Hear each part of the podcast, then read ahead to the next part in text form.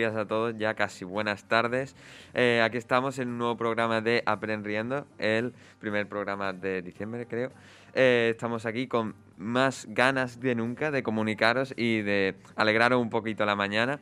Así que, como ya sabéis, podéis escucharnos en Onda Color barra baja 107 en la emisora 107.3 en Instagram, en nuestra cuenta de Instagram, en el directo aprendiendo barra baja onda color y también podéis escuchar todos los días los programas en Spotify o en Evox. Ahora vamos con la ronda de presentación que va a hacer mi compañero Alejandro. Bueno, pues tenemos eh, varios compañeros que harán sus secciones. Empecemos. Eh, David, ¿tú, qué de, ¿tú de qué hablarás? Eh, yo voy a hablar sobre una tortura llamada la tortura del submarino o, o en inglés creo que era water algo, no, no me acuerdo, pero la tortura del submarino. Darío y Silvia, ¿vosotros de qué vais a hablar? Yo, vamos a hablar sobre eh, otro- un videojuego, bueno, sobre varios videojuegos que espero que, bueno, todos hemos jugado, seguro. Y bastante, bueno, pues esos juegos interesantes y aún se pueden jugar y son gratis. ¿África? Eh, yo, como prometí la última vez, eh, hoy vengo a hablar de creepypastas y explicaré un poco de qué va el tema y contaré la historia de algunos de ellos. Iker, ¿tú qué? Bueno, pues yo hoy vengo a hablar de una serie que ya tiene un poco de tiempo estrenada en Netflix, pero la verdad es que la serie sigue mereciendo muchísimo la pena y ya la veréis. ¿Víctor? Yo hoy voy a hablar de, bueno, del trap argentino y de sus inicios. O sea, que espero que os guste. Eh, ¿Marcos J?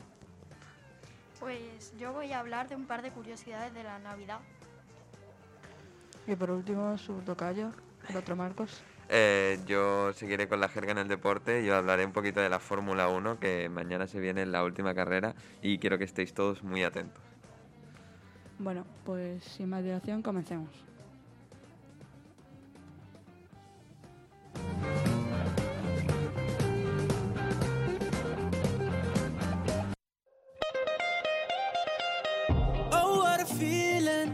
Look what we've overcome. Oh, I'm gonna wave away my flag. And count all the reasons we are the champions. Hola a todos, hoy traigo un tema que, bueno, espero que dé mucho juego y, bueno, es la desinformación, los bulos y las fake news. Eh, soy Alejandro y espero que os guste. We all. Look how far we come now, now, now, now. There's beauty in the unity we found. I'm ready, I'm ready. We still ¿Qué es la desinformación? Bueno, la desinformación es un problema que todos conocemos. Una persona que habla sobre algo de lo que no entiende y propaga esa información falsa.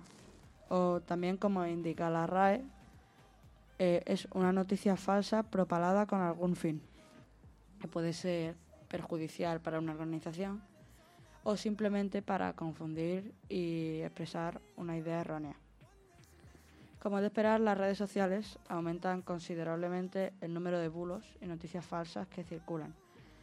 Y básicamente esto es lo que suele pasar. Una persona que no está al corriente de una situación o, quiere mm, perjudicar a un medio, eh, propaga una noticia. Hace que otra persona se lo crea y esa persona pues lo comparte. Y así se produce una cadena que hace que todos conozcan la noticia. Claro, muchas noticias pues no suelen funcionar, pero eh, suelen estar diseñadas para que los individuos se las crean y las compartan. Como he dicho antes, eh, los bulos y las noticias falsas pueden estar eh, dirigidos a organizaciones, por ejemplo, eh, como pasa, ha pasado y pasará con la pandemia del coronavirus, la OMS y el, Ministerio de Sanidad. Tengo que hacer una pregunta. ¿Alguna vez han colado un, un bulo? Eh, yo creo que actualmente con todo lo de internet y las redes sociales a todo el mundo nos han colado un bulo. Eh, si puede especificar de uno que se hizo bastante famoso, pero era totalmente falso. Cuando se estaba acabando lo de... Cuando veníamos ya de la pandemia, inicios de curso, eh, por lo menos en mi clase, bueno, en mi grupo cercano, surgió un bulo de que era, eh, sobre todo gracias a TikTok, porque creo que ahora gracias a TikTok eh, se pasa información muy rápido y muy fácil, eh, un bulo de que se suponía que si se incendiaba el instituto, nos aprobaban a todos. Se, sup- se suponía que era eso. Si eh, incendiaban el instituto, pues bueno, todo el mundo aprobaba con un 5. El, el año entero. Totalmente eh, era falso. Se lo dije a mi hermano. Mi hermano buscó en internet rápido y era obviamente un bulo y que va. Se pasa a otro centro. Víctor, ¿tú qué tenías que decir? Eh, bueno, en mi instituto hubo un bulo muy, muy, muy grande que era sobre que iba a haber una huelga y es que fue tan grande que hasta la jefatura se lo creyó. Fuimos, pedimos el papel para firmar todo lo de la huelga, nos dieron el papel, hubo gente que hizo huelga y una vez ya habíamos hecho la huelga y todo, nos dijeron, hey, que era falso y pues se lió una muy grande con lo de las faltas, que si eran justificadas, injustificadas, que si era culpa nuestra del instituto, porque es que hasta, hasta la dirección del instituto se lo creyó. Eh, a ver, lo, de, lo que ha dicho Marcos de lo de si se incendia el instituto es algo muy raro, te rayas mucho. Es en plan, ¿cómo es? Entonces, no sé, no sé qué pensar respecto a eso porque entonces yo incendio el mío y apruebo con un 5 por toda la cara, no tiene mucho sentido. Sí, eso también se propagó por mi colegio, pero fueron las primeras dos semanas y no tuvo mucha importancia. Ya, ya, pero es bastante positivista, ¿no? En plan, eh, ojalá pasara, ¿no? Ojalá fuera verdad. Eh, pensando de- desde el punto de vista del estudiante, se incendia el instituto, qué pena, no se va al instituto y encima te aprueban. Eh, yo creo que en el fondo de nosotros sabíamos que era falso, pero no lo queríamos admitir y pensábamos que ojalá fuera verdad. Otro bulo que han colado muchísimo por mi clase ha sido que si Classroom baja de dos, dos estrellas eh, de- en la Google Play, en la calificación de como la aplicación, eh, se desinstala, por lo cual, o sea, se quita de Google Play, por lo cual no hay Classroom. Y claro, pues eh, 20 30 personas di- botándole una estrellita a eh, Google, a Classroom, perdón. Y pues eso, eh, y otra persona diciendo que el modo historia de Classroom es muy malo. Eso, eso es verdad, también, vamos, yo creo que yo también le tengo puesto una estrella a Classroom, pero si lo piensas un poco, en plan, un minuto, eh, te das cuenta de que eh, la Google Play Store no va a quitar el Google Classroom, en plan, son de la misma empresa y no tiene sentido que lo quiten, pero también estaría bastante bueno, bueno para el estudiante, ¿no? Ojalá.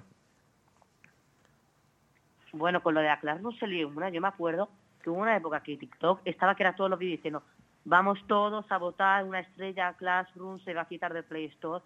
Y hubo un boom de eso y es verdad que bajó bastante de estrellas. Pero luego también hubo gente que se puso a darle cinco estrellas y pues, al final no la quitaron. Eso sí, yo no sé si habéis para mirar, pero yo una vez me aburría, empecé a mirar los comentarios de Classroom y eso es súper gracioso. O sea, empiezan a decir, el juego está muy mal, se laguea, no sé qué. Eran muchísimas tonterías y yo, yo me reí un rato, ¿eh? Los, N- los NPC te hacen misiones súper complicadas. ¿Alguien de por control tiene que decir algo? Eh, vale, eh, a ver, lo de la estrella de Classroom, vale, mucha gente le da mala ma- valoración en el sentido de no me gusta porque soy estudiante y por Classroom mandan deberes, pero en el fondo la aplicación no está mal desde el punto de vista adulto, ¿sabes? Para nosotros no nos gusta porque nos mandan deberes, pero en sí está bien la aplicación. Bueno, en mi colegio al menos, no sé cómo serán en el resto, pero en mi colegio se utilizaba otra plataforma que no era Classroom y por lo que dicen, mejor no ha venido. David. Pues al principio en mi colegio se utilizaba Teams y, la verdad es que mis compañeros y yo nos pusimos, la ver- eh, es, es- es cierto, ¿eh? Eh, nos pusimos a, a poner muy, muy malos comentarios de la plataforma y nos pusimos a básicamente fastidiarla. Entonces, de repente llegó Classroom y fue como muy... Nos quedamos todos como muy tristes, porque además Classroom sabíamos que iba a perdurar para siempre. Pues en mi colegio también se usaba Teams y bueno, la gente no, no era lo que se llama responsable porque había niños que manejaban un poco más del tema informático y se ponían a echar a los profesores de las reuniones, a hubo un niño que compartió imágenes de manzanas durante toda la clase y era un cachondeo. Joder, manzanas. Sí. Me quiero pensar una clase de matemáticas y de repente pues sale una manzana. Bueno, eh, también hay que preguntar eh, si encontráis eh, noticias falsas con mucha frecuencia. A ver, yo es que en realidad no sé diferenciar mucho una noticia falsa de una noticia real, entonces no sé si me la suelo encontrar con frecuencia o si son reales, pero más de una me he encontrado, en plan, cuando me salen muchas veces notificaciones, porque veo yo las notificaciones de Google normalmente, de noticias, pues muchas sí me han llegado falsas, pero otras no, entonces no sé, depende. A ver, yo es que estoy metido en el mundo del K-pop, eso es pura fake news, o sea, yo qué sé. Una idol entra en hiatus, ahora empiezan a decir, es que estaba embarazada y ha abortado, no sé qué. O sea, allí es todo pura fake news en el K-pop, te lo digo porque es que me ha pasado, yo qué sé, X idol está en hiatus porque tiene ansiedad, empiezan a decir, está embarazada y ha abortado, o empiezan a decir que uno tiene un hijo y es que eso es pura fake news. Rap Monster ha muerto. Bueno, eh, no, es que ha habido de esas y todo. Gracias a la, a la respuesta de, de África, eh, me lleva a otra pregunta. Eh, ¿Creéis que la sociedad debería de tener más conocimiento sobre las fake news y cómo evitar propagarlas? Claro. si te van a colar una noticia que es falsa, lo que hay que hacer es que no te la cuelen o hacer algo para que no no, no te la cuelen o no creerlo. ¿Y cómo se conseguiría eso, que la gente no la propague y que sepa diferenciarlo? Pues, no sé. Clases, a lo mejor en el colegio. No sé. Pero yo creo que las nuevas generaciones están un poco más. Eh, ya saben cómo diferenciarla, pero por ejemplo, las personas más mayores, eh, más de una vez mi abuela enviado por el grupo de la familia eh, noticias que son claramente falsas, pero ella como viene de internet, de Google, pues dice, no, esto es verdad, entonces lo comparten por el grupo de la familia para que todo el mundo esté atento, pero a lo mejor son situaciones totalmente falsas y que en la vida podría pasar, pero ya para estas generaciones no sé si deberíamos de hacer algo y si deberíamos de hacer algo debería de empezar por los de arriba. Eh, yo voy a unas clases en las que estuvimos dando... Mm, cosas para diferenciar una fake news de una noticia real y dan consejos y aparte también me recomendaron una página de Instagram, una cuenta que te dice diariamente las noticias falsas, bulos y aclaran por qué es bulo y por qué en plan por qué no hay que enviarlo y cosas así, entonces es muy útil. Se llama Maldita. Eh, pues yo creo que es uno de los principales problemas de Google y es la fake news, que o sea, en Google cada persona puede decir lo que le dé la gana y sin que nadie le pueda decir nada. O sea, tú simplemente para evitar las fake news lo único que puedes hacer es buscar más información, informarte y, y pues nada, ver distintos puntos de vista y hacer tu propia opinión, porque si tú te crees lo primero que te dicen en Google va a acabar muy mal, porque la gente suelta cada tontería que es que si lo piensas razonadamente no tiene ningún sentido. Entonces, pues nada, informarte y, ya está. Exacto, es que no tienes que creerte todo lo que haces en Internet, siempre tienes que ir eh, comprando la información, porque es que en Internet hay más mentiras, hay más mentiras que noticias verdaderas. Yo creo que es que es muy difícil diferenciarlo, porque ya no es solo Google. Por ejemplo, en mi pueblo había un señor que solo estaba en, un parque y ya le estaban diciendo que había secuestrado a un niño, que había intentado secuestrar a otro.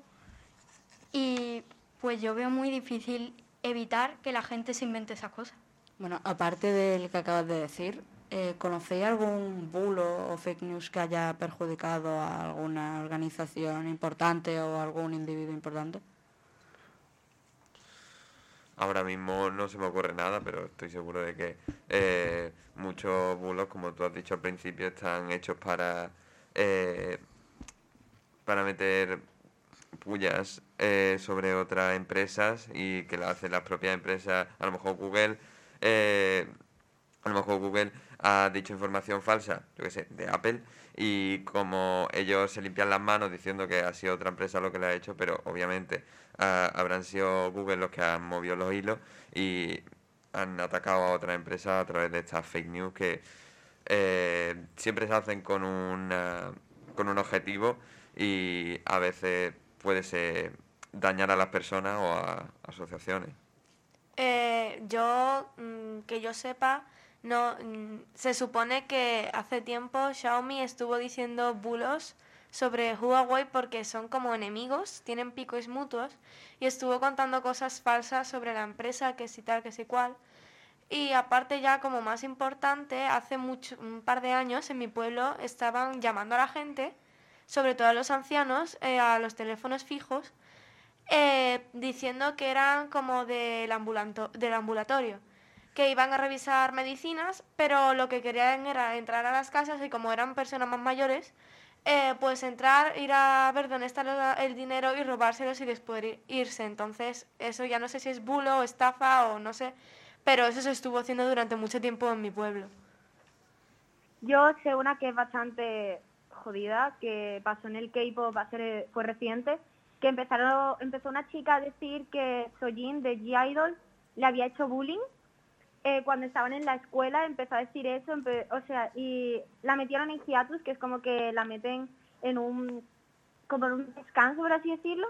Y estuvo un tiempo en hiatus, eh, se demostró que era mentira, la propia chica dijo que era mentira, que no le había hecho bullying al final, que lo dijo solo para perjudicarla y aún así la han sacado del grupo, de K-pop la han sacado del grupo. Y ya no trabaja más en G-Idol por culpa de que a esa chica se le ocurrió soltar esa mentira, que hasta dijo después que era mentira. Bueno, para terminar, eh, quiero aclarar una cosa. eh, que conste que no estoy diciendo que todo lo que las noticias que se propagan por las redes sociales sea falso, porque al final es un método para que la sociedad se entere de las cosas. Pero que usemos la cabeza y sepamos distinguir lo real de lo falso. Y si tenéis dudas sobre la realidad de la información que te llega, pues no la compartas. Muchas gracias por escuchar y felices fiestas.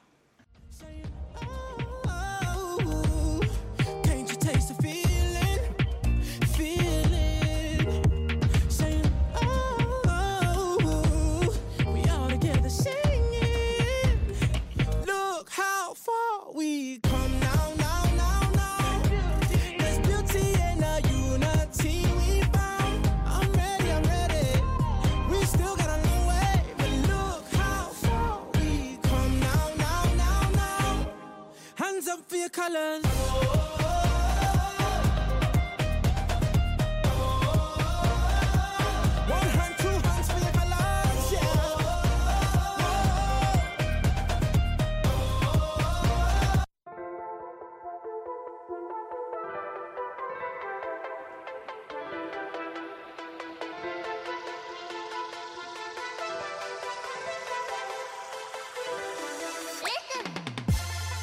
Ahora vamos con Video Adictes, que nos van a presentar unos juegos que creo que todos hemos jugado, incluso diría sin querer.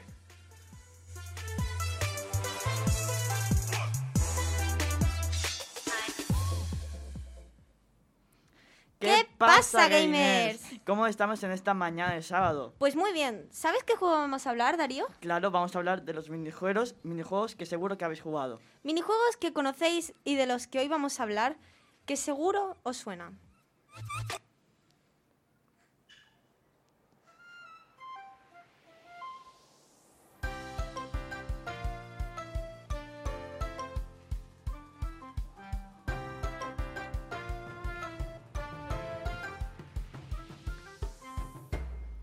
¿Os suena algo esta canción? Eh, me suena, pero no sé de dónde viene. A mí no me suena de nada, la verdad. A mí me resulta familiar, pero no creo que, tipo, sé que la he escuchado alguna vez, pero no caigo en qué, no, no encuentro el contexto. A mí me suena algo de la Wii, no sé por qué. No es la Wii, no es la Wii. no, no es de la Wii. En serio, en serio. ¿En serio nadie aquí reconoce este temazo? No te la sé reconocer, lo siento. Pues no sé a vosotros, que ya veo que no, pero a mí este minijuego me tuvo viciado durante bastante tiempo. Y por si aún no lo sabíais, que ya veo que no lo sabéis, estamos hablando del doodle de la gata de la suerte. O sea, el que se puso en las Olimpiadas. Lo sabía, lo sabía que me sonaba. Me lo jugué entero, me lo hice. Pero no vamos a hablar de esto solo, ¿no, Darío? Pues no, ya que vamos a hablar de los minijuegos más conocidos de Google. Por ejemplo, el juego del gato mago de Halloween. Es una gata. Gata. Es que está inspirado en una gata que se llama Momo y es una hembra. Bueno, de la, de la gata de Halloween, eh, de hacerle una tarjeta a tu madre para el Día de la Madre, Lo he hecho. por si alguien lo quiere hacer, se lo recomiendo, para querer un poco a su madre.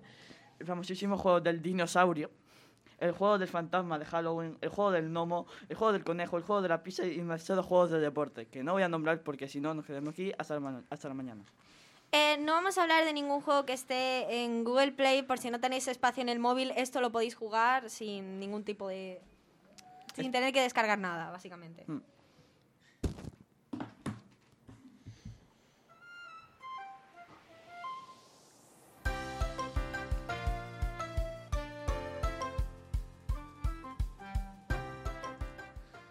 Empecemos por el más famoso de todos, el juego del dinosaurio de Google Chrome. Creo que aquí todos conocemos este mítico juego que jugamos cuando se nos iba el wifi. Que vamos, que yo estaba en un taller de ASA y el profesor se enfadó de que estábamos ju- buscando juegos en Google, nos quitó el wifi y todo el mundo empezó a jugar a eso. Así que le salió mal la jugada. Este juego, vamos, famosísimo. La mecánica es simple. Eres un dinosaurio que va continuamente corriendo hacia adelante. Obviamente, como todo juego, tiene obstáculos, en este caso cactus o pterodáctilos. Pterodáctilos, la P no se dice. Pterodáctilos, eh, dinosaurios voladores, los cuales salta, tienes que saltar o esquivar. Este juego ha tenido algunas variaciones, como en los Juegos Olímpicos que si cogías una antorcha durante el camino la escena cambiaba. Al coger la antorcha el dinosaurio empezaba a hacer hípica, bucear, hacer gimnasia y cosas de esas. Desde luego, el, el juego es recomendable para cuando se ha ido el wifi en tu casa y te aburres. Ese juego ha sido mi infancia y lo adoro desde hace años y bueno, pues disfruto mucho jugando a ese juego. ¿Quién Yo creo que mucha gente ve al dinosaurio, pero por ejemplo, yo creo que mis padres, por ejemplo, no sabrían jugar al juego. La cosa es, por ejemplo, en ordenador, en móvil no me acuerdo cómo se... que había que tocar el Yo dinosaurio. en móvil creo que es tocar la pantalla, pero en ordenador es barra espaciadora para saltar y la flecha para agacharse, la Eh, flecha hacia abajo. Cuando se... Bueno, agacharse en verdad no servía para nada, ¿no? Eh, sí, cuando te venía un pterodáctilo muy bajo, eh, muy- o sea, cuando te venía un pterodáctilo había veces que era como alto y si no te agachabas te daba pero no podías saltarlo, entonces tenías que Y agacharte. en móvil se puede, en plan, ¿cómo haces para agacharte? No lo sé, nunca he jugado en móvil, la verdad. No, no se puede hacer eso, creo. Es que ¿quién ha jugado en móvil, tío? No, ya, ya. Es que ¿quién juega eso en móvil? Eso se juega en ordenador.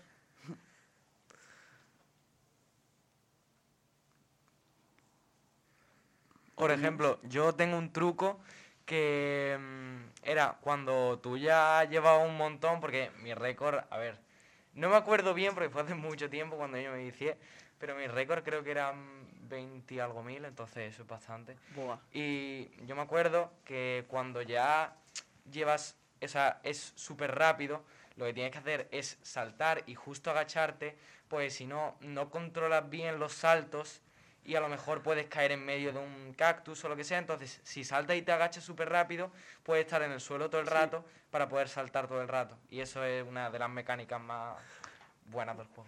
Yo me rayaba cuando empezaba, o sea, una vez avancé tanto que se hizo de noche y yo me rayé. Es verdad, la noche es como a los 700, ¿no? No lo sé, la verdad. También hay un poco de polémica. Por ejemplo, hay gente que jugaba con, la, con el espacio y con la flechita para abajo, pero luego estábamos los que jugábamos con la flechita para arriba y para la flechita para abajo. Espacio, siempre espacio, tío. Psicópatas. Obvio. Psicópatas. Psicópatas, los que usabais la flechita ¿Quién para ha jugado con la arriba. flechita para arriba? Es que, mm, problemas mentales.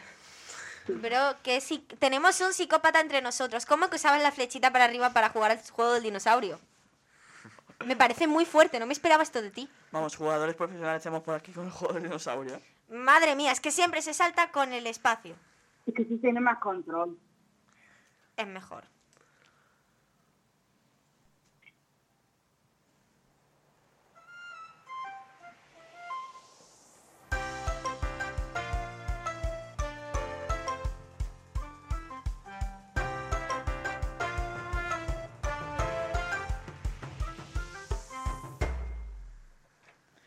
Este juego, aunque sea de Halloween, no es ni un poco terrorífico. Ni de coña. Estamos hablando del juego de Magic Cat Academy. Un juego donde eres una gata en proceso de ser maga y tienes que eliminar unos fantasmas. Sí, así que el juego es tan bueno que tiene hasta una historia, tiene lore. Buah. En este juego tienes que dibujar unas formas tipo línea vertical, horizontal. Y es como una que es como flechita para arriba, flechita para abajo. Y un rayo. Que tienes que dibujar con tu ratón o dedo dependiendo de dónde juegues.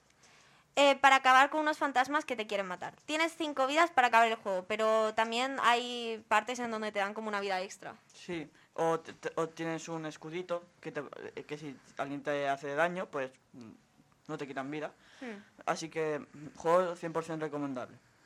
De verdad, jugarlo.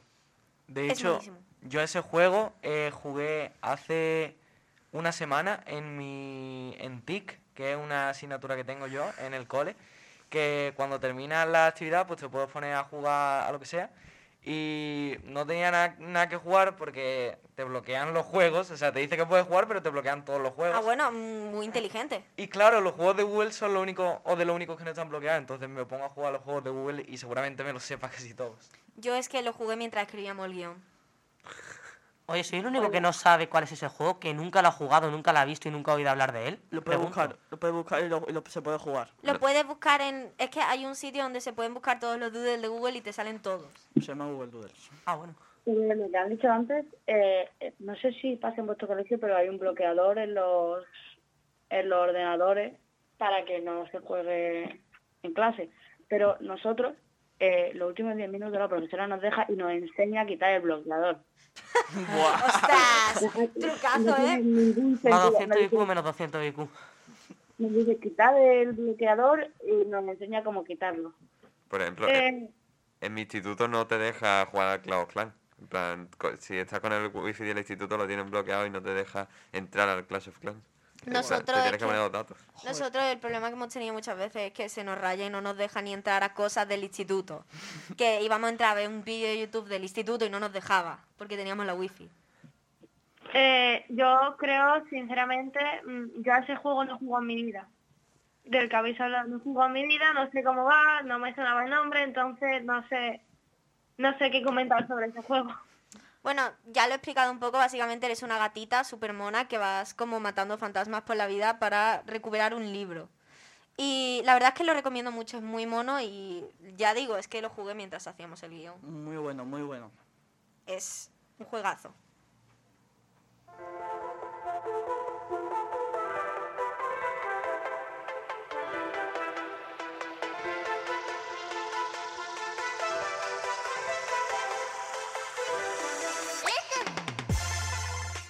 Ahora hablaremos de mi juego favorito personalmente. Y el mío también. Hablaremos del juego de la gata de la suerte de las Olimpiadas. En este juego eres una gata que llega a la isla de los Juegos Olímpicos. Allí tienes que pasar varias pruebas de natación sincronizada, skate, atletismo, escalada, rugby, ping pong y tiro con arco. Este juego está muy completo y tiene un diseño perfecto. Tiene misiones secundarias y algún que otro misterio. Os recuerdo que todos estos juegos son gratis, enganchan, lo podéis buscar por Google Doodles. Vamos. de- Además, el juego este tiene un secreto que solo aparece si haces las misiones secundarias y está re bueno porque hasta rompe la cuarta pared. Hmm, Si no sabéis que rom- ¿Sabéis lo que A es la ver, cuarta ¿sabéis pared? lo que significa romper la cuarta pared? Eh, No. no. sé- no habla pero... es- al jugador o algo así. A ver, se supone, no solo hablar a jugadores como que dejan de... Como que es como que ya un momento en el que son como un poco conscientes de que están en un videojuego o hablan directamente con el jugador, como tú has dicho, o hay juegos que hasta te han dicho los juegos que tienen memorizado en el ordenador. Este no hace eso, ¿vale? Pero rompe bastante la cuarta pared y está guay. Aunque al principio raya un poco. Eh, vale, yo me rayo mucho cuando dice, en plan, cuando es- ese caso, cuando se rompe la cuarta pared o dicen es que estoy un videojuego o algo así. Es en plan, pero bueno, yo se supone no debes saber que eres un videojuego. Es tu vida está en el videojuego, entonces no, no, me rayo mucho en esos tipos de juegos. Esa es la gracia de romper la cuarta pared. que te rayes. pero no sé. Literal, es que esas cosas te quedan rayadísimas porque tú dices, ¿por qué me está hablando el, del- el personaje del juego? Esta es tu vida, no puedes eh, saber la mía, no puedes saber que eres un videojuego. Ahora, yo quería volver a ese juego porque tú lo jugaste en ordenador ¿O en móvil? ¿El qué? El de la carta de la suerte. Eh, no lo jugué ni en ordenador ni en móvil, lo jugué en iPad. Eh, porque Bueno. no, es, Es que, que yo lo jugué en el móvil y era como... En plan, porque en ese tiempo yo estaba enganchado al Inazuma Eleven, pero en plan lo jugaba en la Nintendo. Entonces lo vi Buen en lo de la Olimpiada y era, era, era así como en 2D, por decirlo Hmm. así. Iba haciendo las misiones y me pasé todos los juegos principales, pero con las misiones secundarias ya eso era... Yo me daba pasé- pereza. me pasé todos los juegos principales, todas las misiones secundarias, me lo pasé entero. Es que además sufrí porque hubo como una caída de internet y demás justo cuando estaba el juego. Y yo estaba jugándole y de repente no cargaba y me dice mi madre, se ha caído de internet y yo, no, ¿Tienes que empezar de nuevo? Eh, no, no sé por qué, se me quedaba el progreso guardado. Entonces, yo además como que lo ponían el día que había Olimpiadas. Entonces yo estaba, oye, hay Olimpiadas, a jugar el juego. Sí. Eh, no sé, me vicié muchísimo, te lo juro, muy fuerte me dio. De verdad, bastante recomendado. ¿eh? Se recomienda, se recomienda.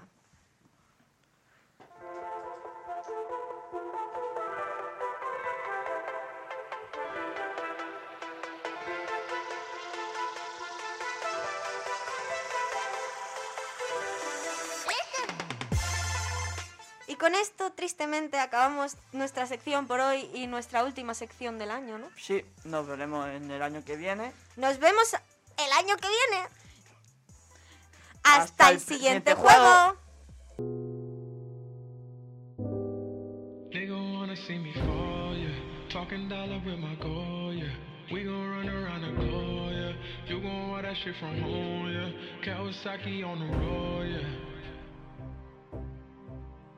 Yeah. Nigga wanna see me fall. Stephen Curry, how I ball. Gosha garments ain't a white three on my body. I'm an icon, man. And my girl about a 10. I should fuck her in a Benz. Ahora eh, vamos a escuchar una tremenda sección sobre el trap argentino que presentará nuestro compañero Víctor.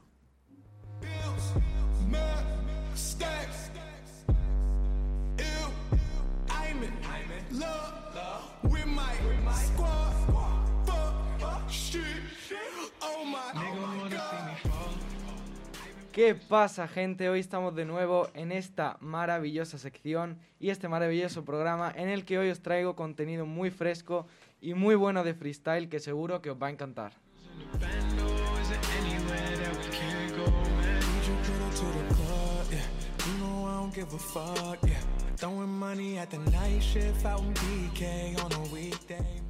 Bueno, pues hoy vamos a hablar de la gran conexión que hay entre las batallas de gallos y el trap argentino, ya que están muy relacionados entre sí. Y bueno, también vamos a hablar de algunas sorpresitas que os traigo eh, en esta sección.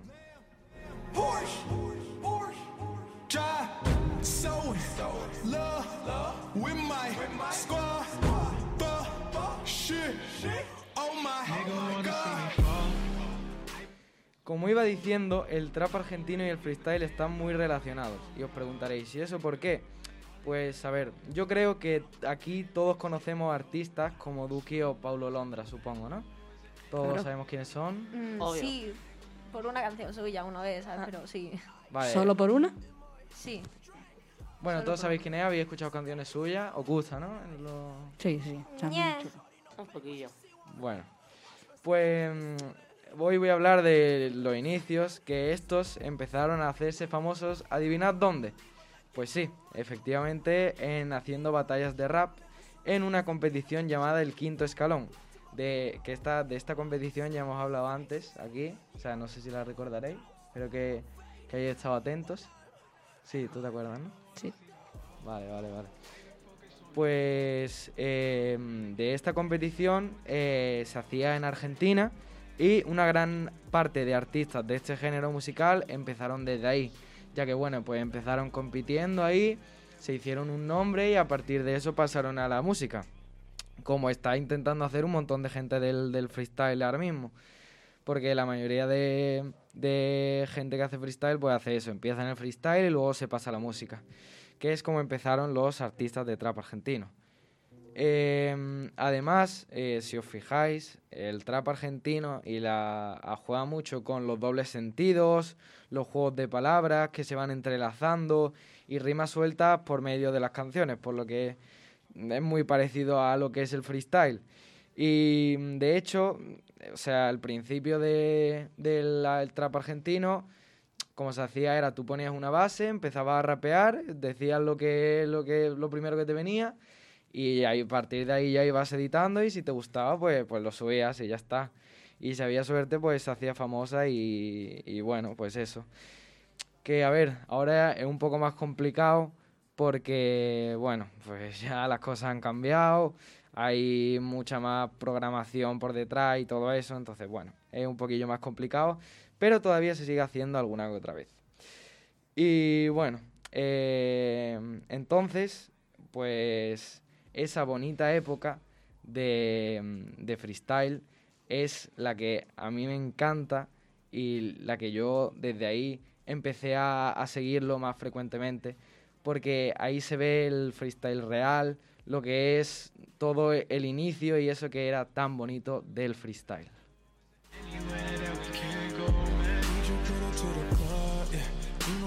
Give a fuck, yeah.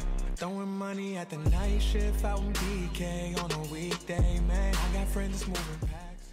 Luego eh, tengo dos noticias muy buenas. Eh, la primera es una noticia que llevo esperando muchísimo tiempo, que se hizo pública hace creo que una semana más o menos, y es sobre un artista en concreto. Este artista es Paulo Londra. Supongo que todos lo conoceréis, pero para quien no lo conozca, es un cantante de trap argentino de los mejores, que ha hecho canciones como Tal vez, Adán y Eva, Nena Maldición, etcétera, que son muy famosas. Y supongo que lo habéis notado que Paulo Londra lleva un montón de tiempo sin hacer ninguna canción. Y esto es debido a una pelea que tuvo con su discográfica, que desembocó en que la discográfica le prohibió volver a hacer ninguna canción.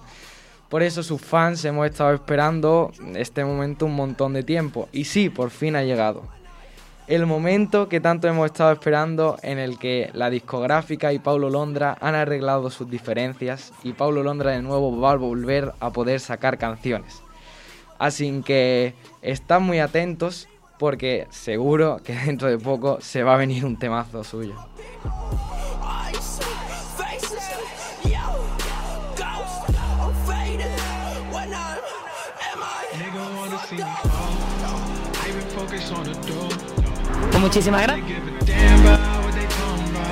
Ranked up.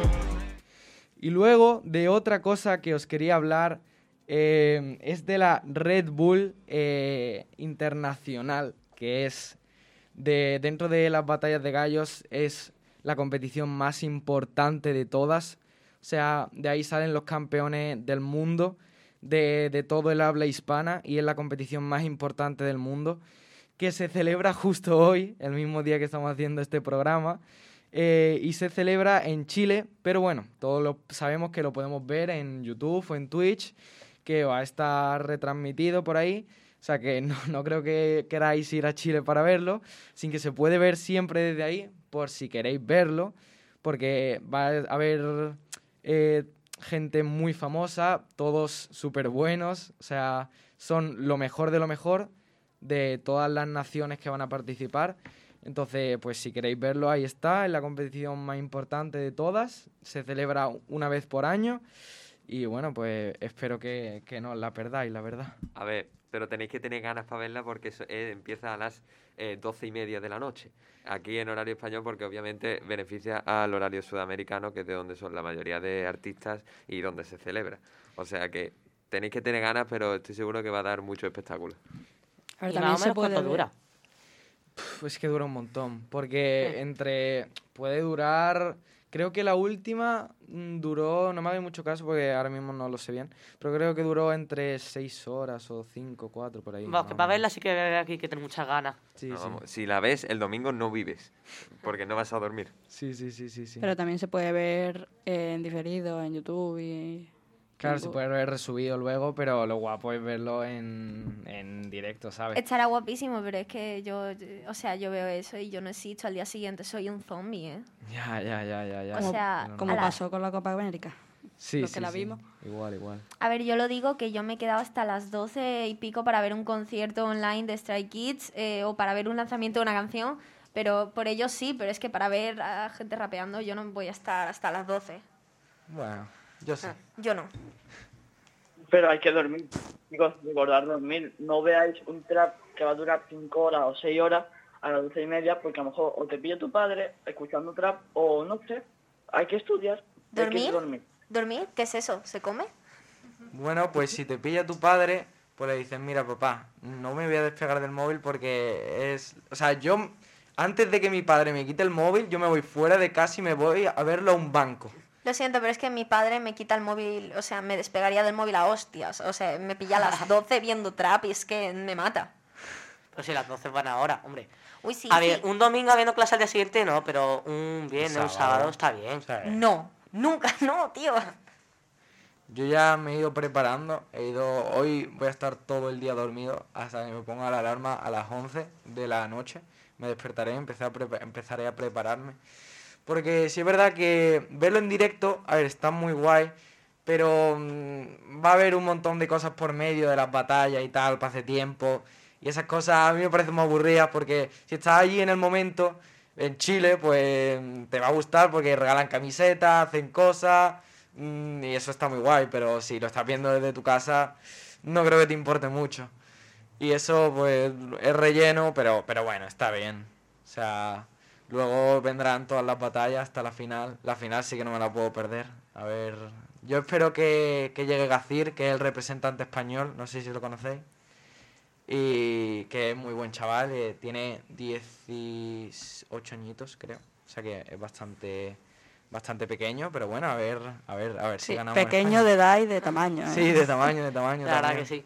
Se le llama el pequeño gigante porque empezó hace, bueno, tampoco hace mucho.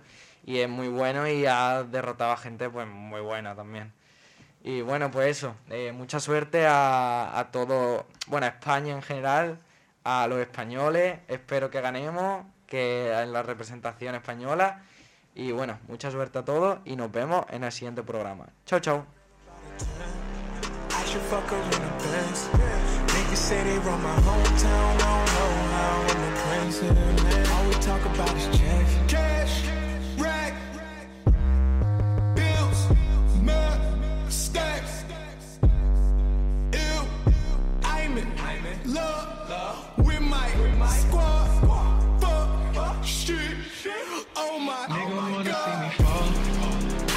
Focused on the door. I don't really give a damn about what they talking about. I done ranked up. All they girls are doing low. Winning, we just kept it low. Supermodels in the bando. Is there anywhere that we don't give a fuck, yeah. Throwing money at the night shift out in BK on a weekday, man. I got friends that's moving packs. Judge a nigga tryna stack. no. Gotta tell me what she into. I'm a freak girl, I could teach you. Oh, You my own Rashida Jones. Damn, I'm fly, lamb, Porsche, Porsche, Porsche, drive, so love with my squad, wanna God. see me fall. I've been focused on the door. I don't really give a damn about what they talking about. I done ranked up, man. All they girls are doing low. Winning, we just kept it low. Supermodels in the bando. Is there anywhere that we can't go, man? Nigga wanna see me fall. I got ice. Ahora vamos con una serie de familias eh, muy Que no buenas son que familia. ya, pero ayudan a la gente, entonces yo quiero que la gente aprenda su historia y pues eso, que, que la imiten lo máximo posible.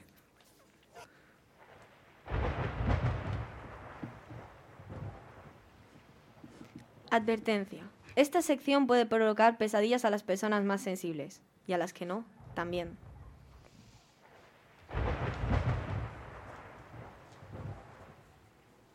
Hola amantes del terror y la desgracia. Como prometí, hoy hablaremos de creepypastas.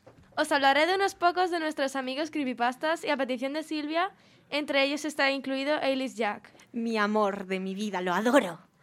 Ya sabéis de lo que os voy a hablar. Empecemos. Espera, espera.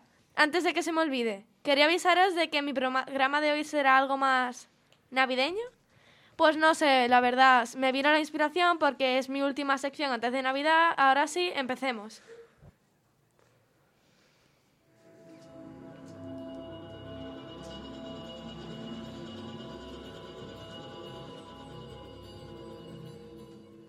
Vale, lo primero de todo es, ¿qué es una creepypasta? Las creepypastas son historias de terror que los usuarios comparten en diferentes redes en la web y con la intención de asustar o inquietar al lector. Su nombre es una alteración del, término copy-paste, copiar y pegar, que alude a la forma en la que estas historias viajan. Por eso es tan difícil comprender cómo o de dónde surge una nueva historia. A continuación os contaré un poco sobre algunos creepypastas. Empezaremos por el que yo considero mi favorito, Jeff the Killer. Oh Dios santo, amo a Jeff, aunque sé que si me escuchase ahora me rajaría el cuello. Jeffrey Woods, más conocido como Jeff the Killer o Jeff el asesino, es el segundo de los creepypastas más conocidos y famoso. Se le han hecho muchas batallas contra Slenderman y otros tantos creepypastas, siendo también más conocido por salir con vida de múltiples encuentros sangrientos. Su historia va de que, cuando era un adolescente, unos abusones se metieron con su hermano Liu, también conocido como Liu the Killer, que es otro creepypasta. Entonces les devuelve la paliza. Se encuentran los abusones en una fiesta y estos le echan una botella de vodka y lejía encima. Después le prenden fuego y casi muere. Tras meses en el hospital fue la hora de quitarse las vendas. Cuando se vio en el espejo, se volvió loco. Su rostro era horrible, horrible, sus labios se habían quemado, semejantes a una sombra profunda de color rojo.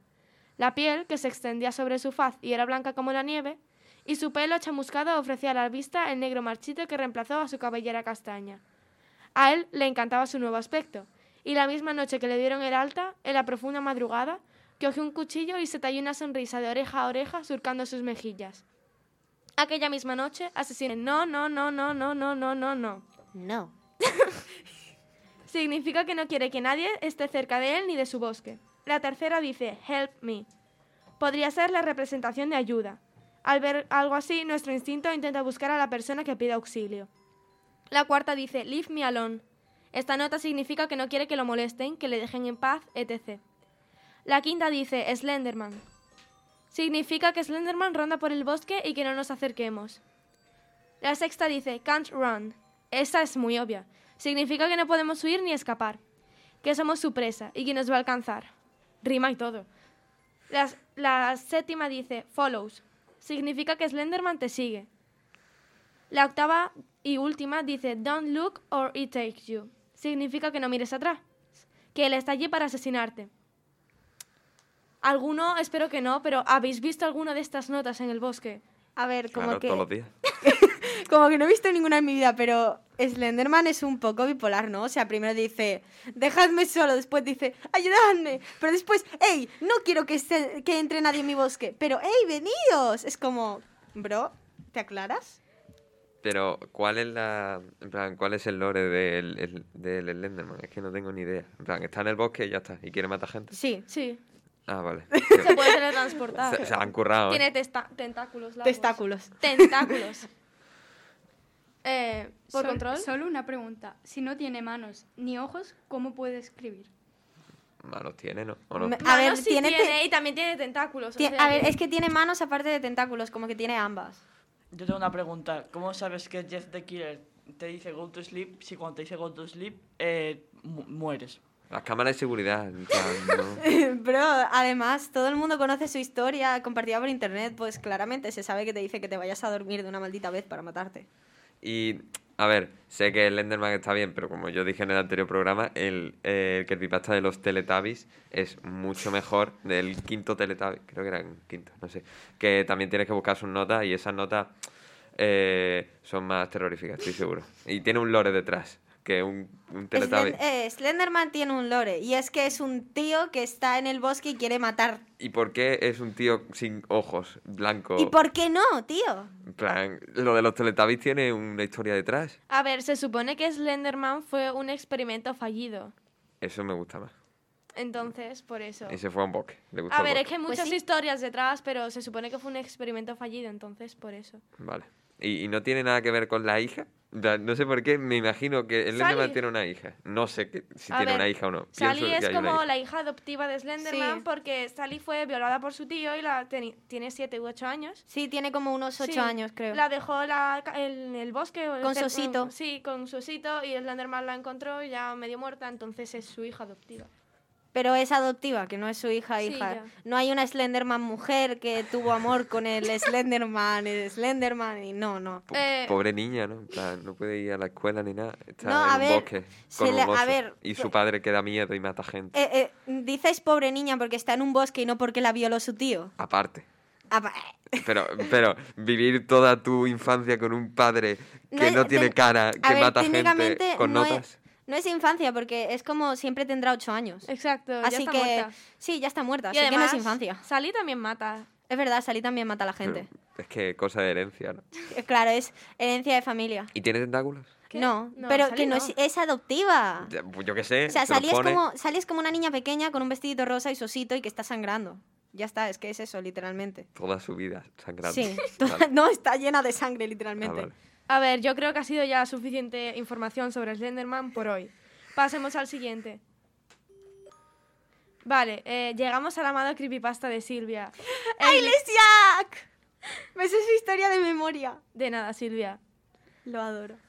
Eh, Jack era un adolescente que trabajaba en un periódico local. Un día, su jefe anunció que Estados Unidos había entrado en la Segunda Guerra Mundial. Y Jack se dignó, se dignó a inscribirse en el ejército para luchar por su país. Al poco tiempo, se hizo amigo de un inglés llamado Louis, que también se había alistado allí, ya que su pueblo había sido atacado y tenía la necesidad de defenderlo. Jack y Louis se hicieron mejores amigos y todos los demás soldados empezaron a llevarse muy bien. Incluso llegaron a llamarse entre ellos hermanos. Los jóvenes estaban a punto de lanzarse hacia las líneas enemigas, pero el enemigo se movió antes. Una metralleta le dio a Jack en los ojos, provocando que Jack se quedara ciego. Durante el alboroto, Luis recibió un disparo. Ambos fueron enviados a un hospital a unos pocos kilómetros de distancia.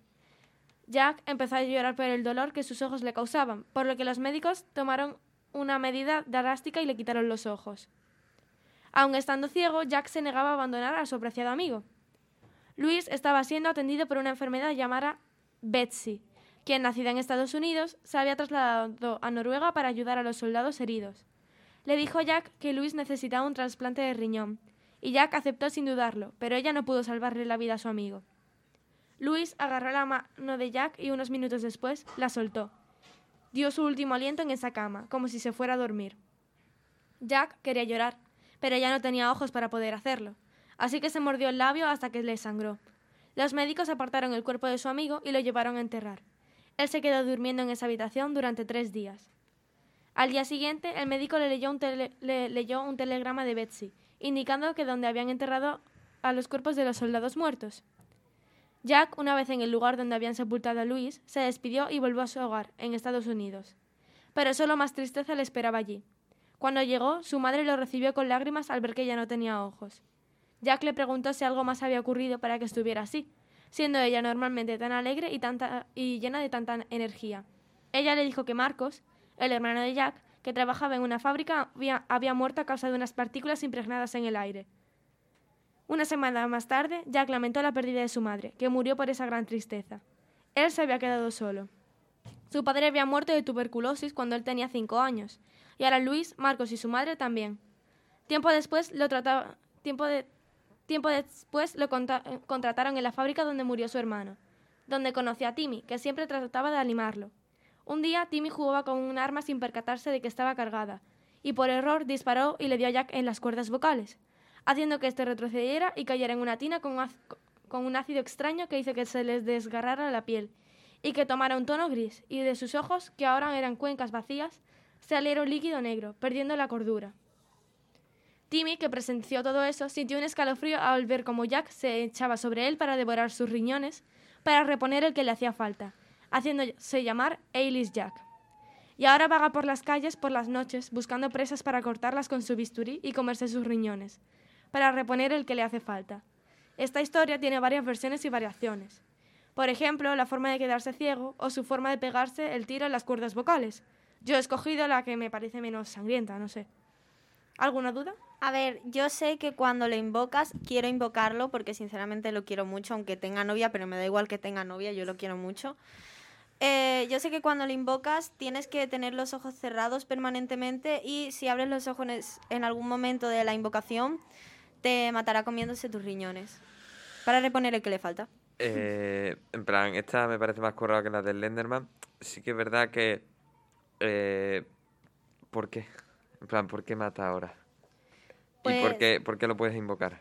No, no, A no, lo, ver, no es- lo es veo un- Es un razonable. creepypasta, lo puedes Todos invocar. los creepypastas se pueden invocar. Vale, pero- la gran mayoría. ¿Cómo lo Sí. invocas? Igual que Bob Esponja. Eh, realmente no sé la, la manera de invocarlo. Sí, es que hay muchas Es que eh, formas. depe- depende, ¿sabes? O sea, hay diferentes formas, pero eh, habéis conocido ahora mismo al amor de mi vida, la persona que más amo es Ailes Jack. ¿Alguna duda más? No es coña, es Denki Kaminari. ver, pero en lo control. Solo una duda. ¿Cómo pudo pasarse durmiendo tres días? ¿Por qué no? ¿Por qué no? Exactamente. ¿Tres días enteros plan, sin comer? ¿No te sorprende que le hayan metido un tiro en las cuerdas vocales, eh, se haya metido en un ácido que le desgarra la piel y le hayan quitado los dos ojos, siga viviendo y tenga ganas de vivir? Que Bueno, no, ganas de vivir. tiene ganas de vivir el hombre, si no... se- Eh, eso sí, eh, lo que yo no veo mucho sentido es que lo contraten en una, en una fábrica estando ya ciego, sin Sí. ojos ni nada. Es como, bro, jubílate. es que no tienes ojos. Eh, bueno, eh, dejando de lado a este creepypasta, continuemos.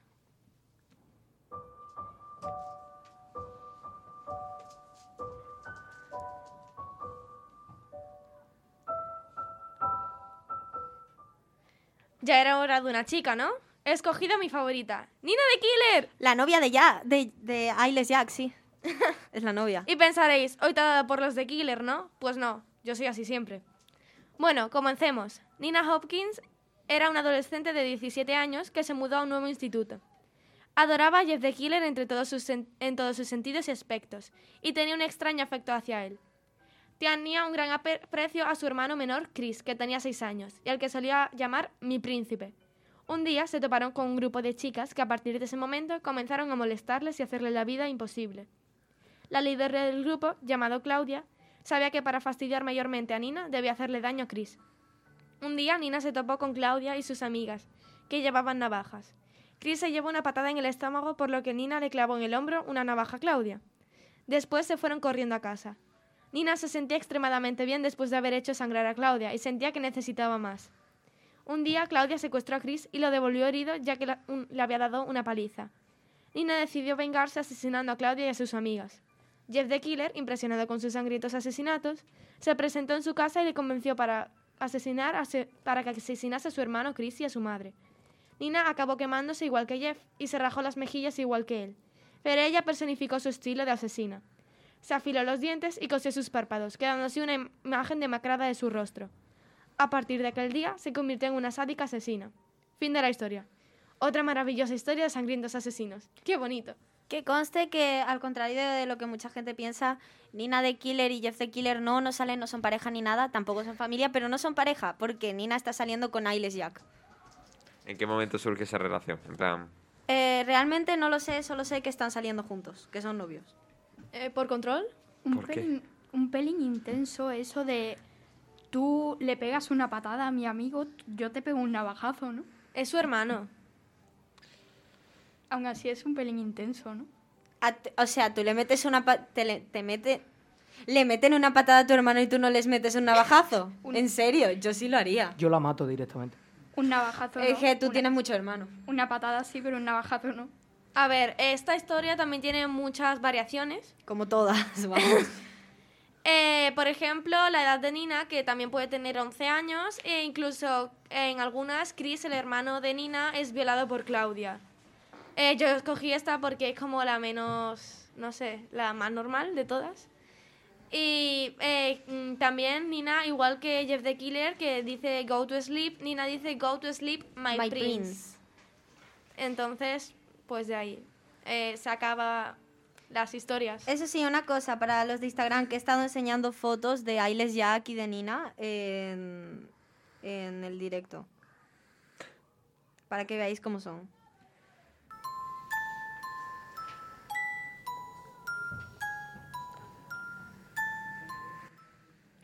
Aquí se acaba mi sección. Desgraciadamente no podréis escuchar mis historias hasta después de Navidad, así que os deseo unas horribles y tenebrosas Navidades.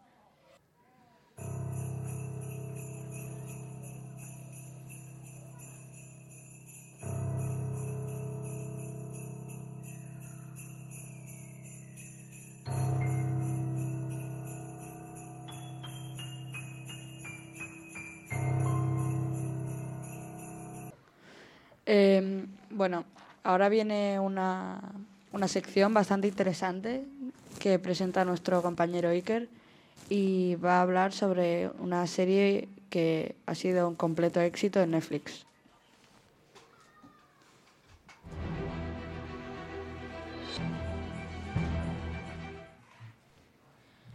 Pues hola a todos, hoy venimos a hablar de una serie que la verdad es que es de mis favoritas, que es que tiene todo que una buena serie tiene que tener. Y la serie es...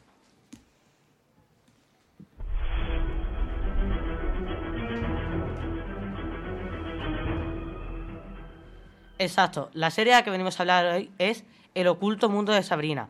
Esta serie tiene todo lo que una buena serie necesita. Personajes carismáticos, una protagonista encantadora, magia y un poco de amor.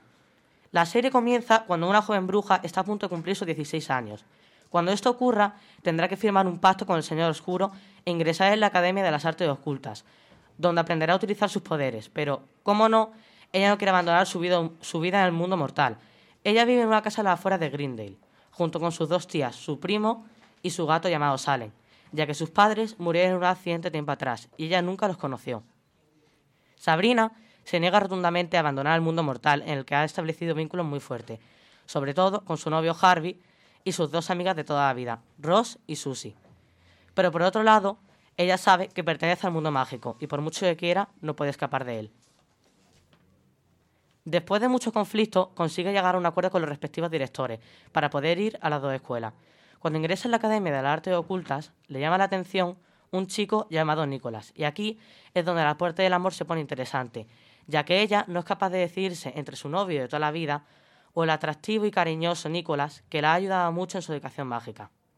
La serie fue estrenada en Netflix en 2020, como remake del cómic Sabrina la Bruja Adolescente, publicado en 1971, y consta de cuatro temporadas, con una media de nueve episodios por temporada. Esta serie fue muy exitosa, situándose en el top 10 durante más de dos meses. Los factores que la llevaron al éxito fueron unos personajes redondos que van más allá de los estereotipos, un gran elenco de grandes actores que sin duda hicieron muy bien su papel, el desarrollo de sus tramas muy interesante y muchas cosas más que potenciaron esta serie que la serie era maravillosa, pero como todas las series la estuvieron alargando durante mucho tiempo y la acabaron cagando. La cuarta temporada es verdad que en comparación con las otras tiene un bajón de calidad, pero igualmente la serie merece completamente la, la pena. Eh, os voy a dar unos datos curiosos que pasaron durante el rodaje. Por ejemplo, ¿sabíais que la actriz que da vida a Sabrina descubrió que era alérgica a los gatos? Los productores estuvieron pensando en cambiar al gato por un perro, pero la serie no sería lo mismo sin él, ya que en el cómic el gato es un personaje muy importante. Eso nos lleva a otro factor, y es que los fans, cuando vieron la serie, se decepcionaron mucho, ya que el gato, en el cómic, habla, interactúa y es prácticamente la estrella del programa. Y en la serie, dada la alergia de la protagonista, apenas aparece. Entonces, la, ya digo, la serie está disponible en Netflix y eh, estaban hablando de hacer una quinta temporada, pero creo que no va a ser posible. Entonces, ya digo, la serie es 100% recomendable y yo os recomiendo mucho que la veáis porque os va a encantar. Tiene todo lo que una buena serie necesita. Una pregunta. Entonces, eh, si la protagonista era alérgica a los gatos, eh, se darían cuenta al principio, ¿no? Exacto. Por eso el problema fue que el gato eh, desapareció mucho eh, durante las temporadas, cuando el cómic era de los personajes más importantes. Entonces, si fue al principio, ¿por qué no cambiaban la protagonista por una que fuera que no fuera alérgica a los, a los gatos si era solo al principio? Porque la primera temporada ya estaba rodada cuando se dieron cuenta, entonces, claro, no podían cambiar a la actriz. Mm. ¿Algún dato más curioso que queráis saber de la serie? A ver, yo me la empecé a ver con mi padre hace mucho, eh, pero por em, no la terminé, entonces no... em, a ver, es que la veía más mi padre que yo, por es- entonces no sé mucho de la serie. Me empezó a gustar, hay capítulos muy raros, capítulos muy chulos, lo que pasa que ya no he seguido viéndola, entonces ya no sé dónde ha quedado. La verdad que sí, es verdad que sobre todo durante la primera y la tercera temporada metieron bastantes capítulos de relleno, porque son las dos temporadas más largas y hay capítulos que son malísimos. Pero bueno, eh, ya digo, la serie es muy recomendable. Se nos está... Bueno, ¿por ahí alguien más quiere dar alguna opinión? Eh, ¿Es cómic o es manga? ¿El qué? Eh, si la serie eh, en cómic sigue estando o si es manga. No, la serie es con personajes reales, eh, personas reales, solo que es una adaptación de un cómic que fue estrenado en 1971 donde el gato hablaba y pues pasaba muchas más cosas. Ya digo, la serie es un remake de ese cómic intentando eh, recrearlo en personajes reales. No, él está preguntando que si el cómic del que se ha hecho la serie era manga o uno clásico. No, era un cómic eh, normal de toda la vida. Básicamente hicieron Netflix Adaptation, ¿no? ¿El qué? Cuando haces una buena serie en cómic y ya luego la pasas a Netflix sale mal, mal, ¿no? Exacto, el cómic era maravillosa, la serie al principio también era maravillosa, pero como todo, la reinaron. Bueno, ya se nos está acabando el tiempo, así que nos veremos ya el año que viene. Os deseo un feliz año a todos y hasta el año que viene.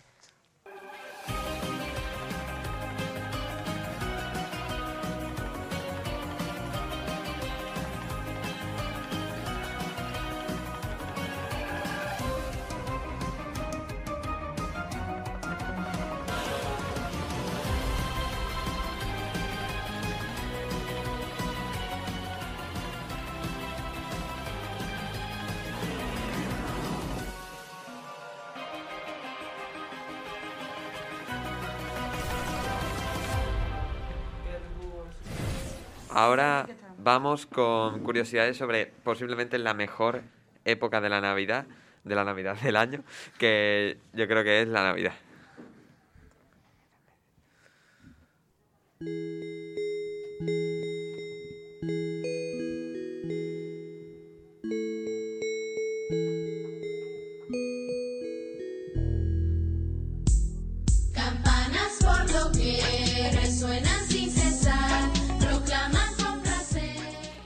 Curiosos, ¿qué tal? Es una pena que hoy sea nuestro último programa de 2021, así que, como buen navideño, hoy os traigo mm, varias curiosidades sobre la Navidad. Aunque ahora la Navidad está fuertemente vinculada al cristianismo, sus raíces son mucho más antiguas, pero se ha ido actualizando hasta ser la reunión familiar que todos conocemos hoy en día. Cuando digo Navidad, ¿vosotros en qué pensáis? Eh, familia, comida y regalos. Re- Regalos, comida y familia. Yo pienso primero los regalos, ya luego comer y la familia, pues como la veo siempre. Pues yo mm, siempre pienso en el árbol de Navidad y en el color rojo. No sé por qué. eh, me, me gusta el color rojo para Navidad y lo asocio bastante. Yo los colores rojo, verde y un año que puse un Belén en el árbol y hice una invocación satánica rara. XD. Muy bien, muy bien. Eh, como que una invocación satánica rara. O sea, ¿qué hiciste para invocar a Jesucito? Invocaste a Jesucito, invocaste a, José, a María y... No sé, ¿qué hiciste? Silvia. Hola. A ver, eh, yo es que puse la- las luces, puse una musiquita que tenía el árbol y eh, apagué todas las luces del salón, puse las luces del Belén y hice algo muy raro, no, no me acuerdo bien qué hice, era pequeña, pero es algo que me salió en YouTube. no sé qué hice, hice algo raro. Vamos a traer a los Teletubbies. Lo peor es que era pequeña, o sea, yo qué sé, tendría unos siete años. Eh, Silvia, me das miedo, en plan, todas tus facetas de niña pequeña. Me da miedo, mataste a la Hello Kitty, invocaste a un demonio cuando eras pequeña, no sé. XD, muy bien haces. Bueno, pues como habéis dicho, la Navidad hoy en día, cuando pensamos en ella, siempre pensamos en los colores verde, rojo, la reunión familiar, los árboles de Navidad con adornos, los regalos. Pero eh, estos son algunos elementos que se han ido cogiendo a lo largo de la historia.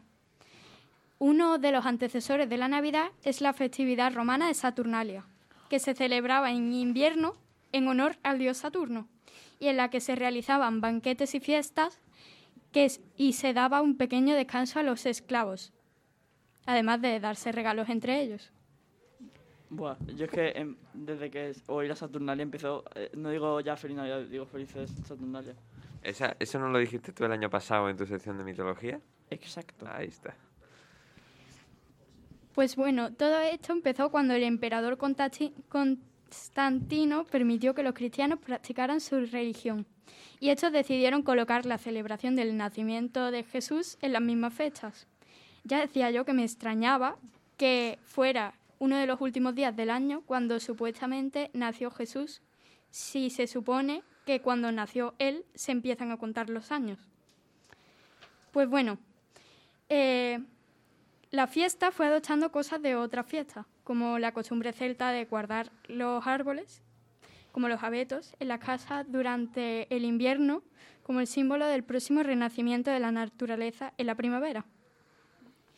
Y la mayor parte de las tradiciones de la Navidad provienen de la Edad Media, porque fue aquí cuando costumbres de la Navidad como la figura de los Reyes Magos, el roscón de Reyes o el Belén surgieron. Por último, a los siglos XVIII y XIX les debemos la costumbre de tomar 12 uvas en Nochevieja o la figura de Papá Noel. Yo lo de las 12 uvas no lo entiendo porque se hace a las 12, ¿no? Pues entonces ya, ya pasa el año. Tienen que hacerlo a las 23, 59, 48. Es que es lo que se hace. No, es que es, Sí, ¿no? es para celebrar. Se hace justo antes. Ahí está, se hace la 58, 59. Se hace para que la última Ah, sea no. justo el año nuevo. Ahí está. Pues entonces hay, cu- hay 49. Eh, yo creo que se hace 12, segundo an- 12 Acá. segundos antes de Ah. que sea justamente el 1 de enero, Ok, ok. porque son 12 segundos lo que tienes que tardar en comerte las uvas, entonces tiene lógica. ¿Quién se ha comido toda la uva? Yo no sé si a vosotros os pasa, pero siempre me atraganto con las uvas. A ver, es que tener 12 uvas en tu garganta intentando masticarlas y tragarlas, pues no sé. No Eh, yo recuerdo que cuando era pequeña mi madre me compró 12 uvas, pero de gominola. Y iba- intentaba comérmelas muy rápido y me metí como 12 uvas de gominola en la boca, así tenía los mofletes hinchados y casi me atraganto. Entonces, Os recomiendo tomarla casitos. se come más rápido. ¿eh? Sí. Ostras, imaginaros que alguien muera atragantado ese mismo día por, por las uvas. Seguro que hay alguien que se ha muerto atragantado. Homicidio nacional. Qué triste. Por eh, comerse las uvas. Había bastantes Digo yo, digo yo, si te mueres y te atragantas comiéndote la uva y te mueres en Navidad, ¿te conviertes en un espíritu navideño? A ver, mo- a ver, tú puedes tomar uva en Navidad, pero la cosa se hace en Año Nuevo. La pregunta es, si te atragantas con las uvas, ¿tu muerte cuenta como el 31 de diciembre o el 1 de enero? Depende de cuánto, de cua- en qué uva te atragantes. Si en la 12, pues año nuevo, y si no, casi llegas al año, casi. es una pregunta que nunca me he hecho, pero ahora me lo cuestiono. Para pensar, ¿eh? Récord Guinness al primer muerto del año. no, eso no se dice. Pues bueno, me sabe mal decir esto, pero hasta aquí mi programa de hoy. Nos vemos el año que viene. Bueno, ahora nos viene nuestro compañero David para darnos eh, una clase sobre torturas, en este caso un poco acuáticas, la tortura del submarino.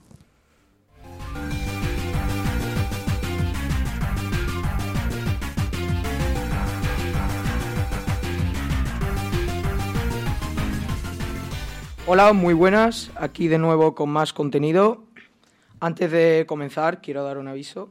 Este contenido no es especialmente mórbido, pero se, se recomienda discreción a cierta parte del público debido a que es un poquito desagradable. Ahora sí, empecemos.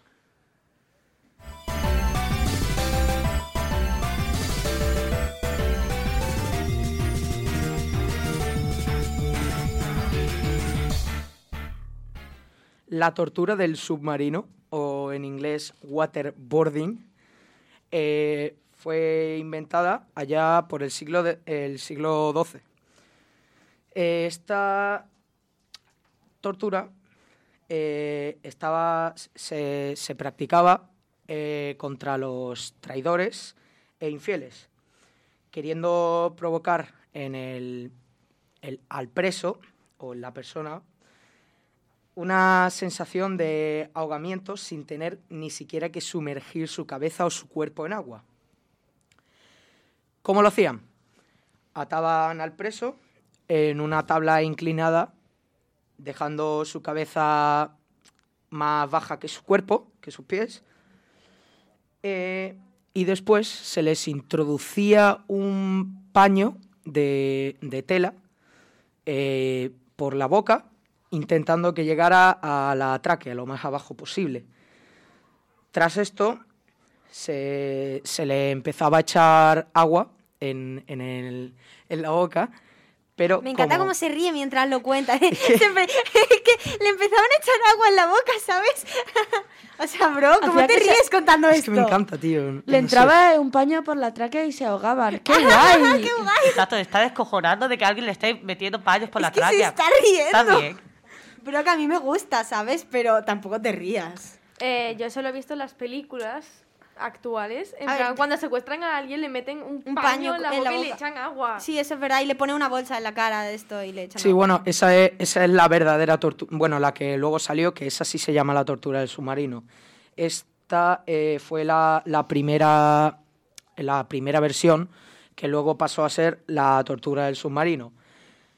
Eh, la tortura del submarino, de hecho, se hace como habéis dicho, coge, evolucionó en Inglaterra, metiendo, o sea, no, en Estados Unidos, perdón, cogiendo al, al preso, lo, lo ataban en una, en una tabla y le, le ponían una bolsa de tela en la cabeza, cubriéndole boca, nariz y los ojos también, creo.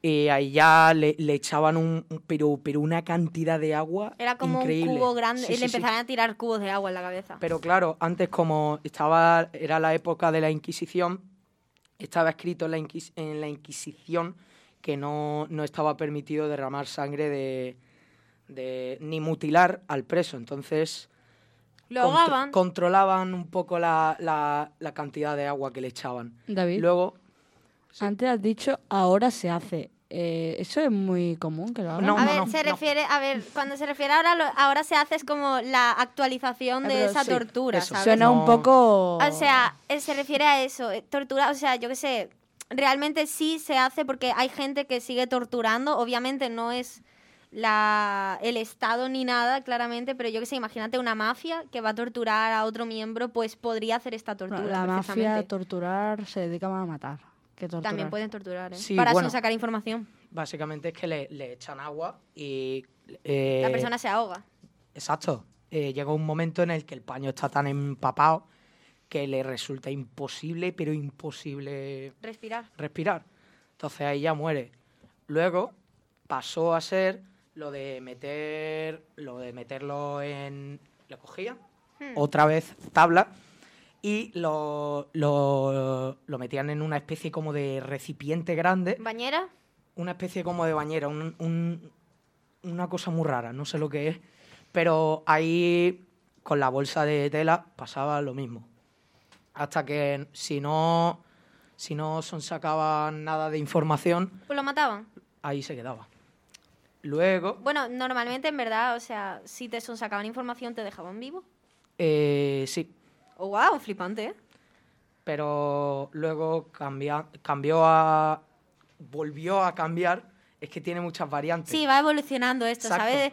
Eh, nos vamos actualizando, es como las nuevas tecnologías, pues se va actualizando las formas de tortura. volvió a cambiar eh, siendo una bolsa de, de plástico sin ningún agujero por el que respirar. Hombre, es que si no, no tiene gracia. Estas cuatro prácticas se utilizaban en, en esto, eh, bueno, ya se empezaron a utilizar desde, desde esas épocas hasta el 2008, ahora diré por qué hasta el 2008, eh, con los, los soldados para, para eh, prepararlos a otras torturas de, de lo- de los territorios rivales. Pero en el 2008 el expresidente Barack Obama prohibió este, esto, prohibió a la CIA utilizar este método. Pero, o sea, ¿le ponían una bolsa de plástico a la cabeza a los presos para que aprendiesen a aguantar las torturas? No, era a los soldados, creo A que lo- no, bueno, no, no lo había dicho. A los es presos, verdad. perdón, a los soldados. soldados. Le ponían eh, bolsas de plástico en la cabeza para que aprendiesen a aguantar la tortura en caso de que los capturasen presos. Exacto. ¡Flipante! Cuidado para que, no, para que no mueran.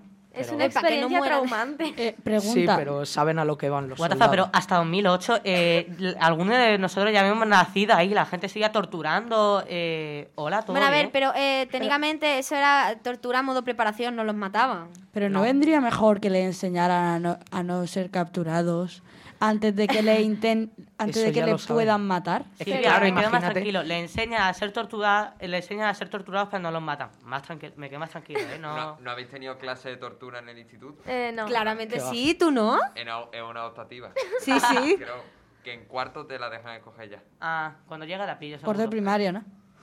Yo, a ver, yo, yo la he hecho, yo estoy en tercero de eso, yo la he hecho, ¿sabes? En tu curso se adelantan, ¿eh? Sí, eres, sí. eres una experta ya. Te avanzado Sí. de curso.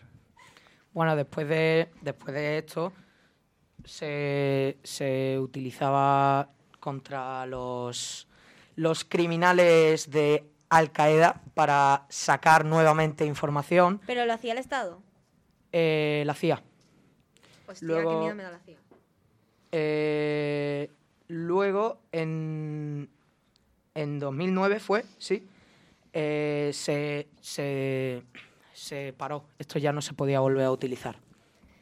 O sea que ya no podemos torturar a la gente. Está prohibido. No, porque- prohibido. No si te pillan. Silvia, si te pillan. Eh, ¿Es verdad? Si te pillan.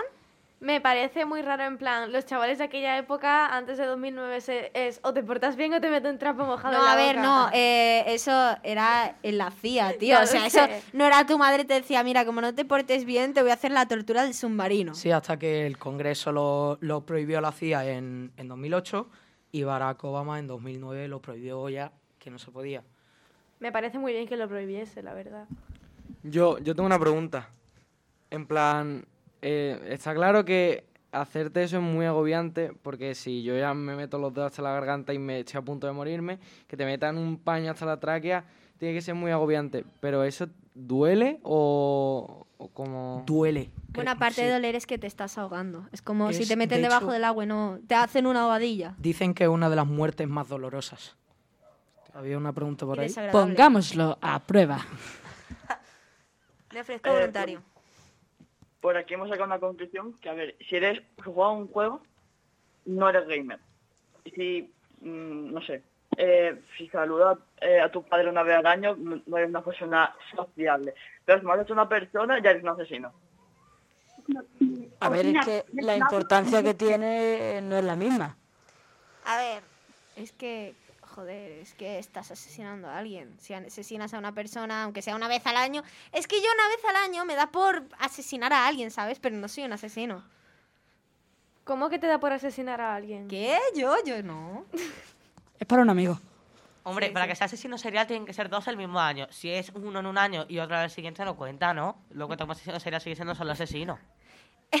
No nos desviemos del tema, mejor sigamos con las torturas. Añado, en, en 2009 el presidente, ex presidente Obama, dejó, o sea, eh, prohibió esta, est- estas torturas en, en los, en los interrogatorios. Pero fue ya en 2016 que ya fue ley, como ya sabréis, es ley que ya no se puede ni no se puede tratar inhumanamente a los presos. O sea que antes de eso, aunque no fuese ley, se seguía haciendo, me estás diciendo, ¿no? Puede ser. Ostras, pues eso ya es más actual, ¿eh? Porque 2016...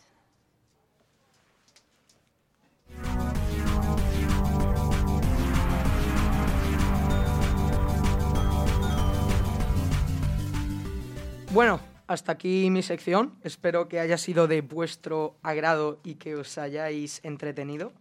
Iba a decir que nos vemos dentro de dos sábados, pero este es nuestro último programa de este año. Así que un saludo a todos. Eh, les ha hablado David y cuando sea de noche, para que no me, no me cuestionéis, les deseo buenas noches.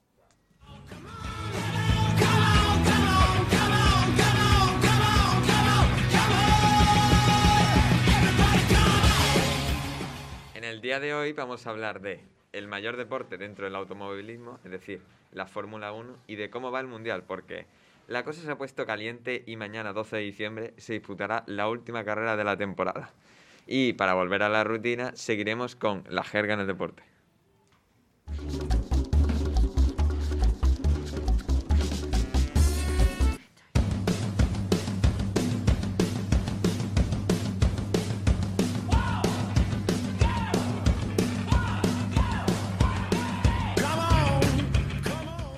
Pues bueno, hoy he decidido hablar de la Fórmula 1 porque, si os digo la verdad, estoy bastante enganchado a ella, desde hace unos cuantos meses.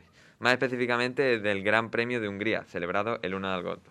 Esta carrera fue bastante mediática aquí en España, no sé si alguien eh, habrá oído hablar de ella, gracias a la gran actuación de Fernando Alonso, y me vi en la obligación de ver esta espectacular carrera.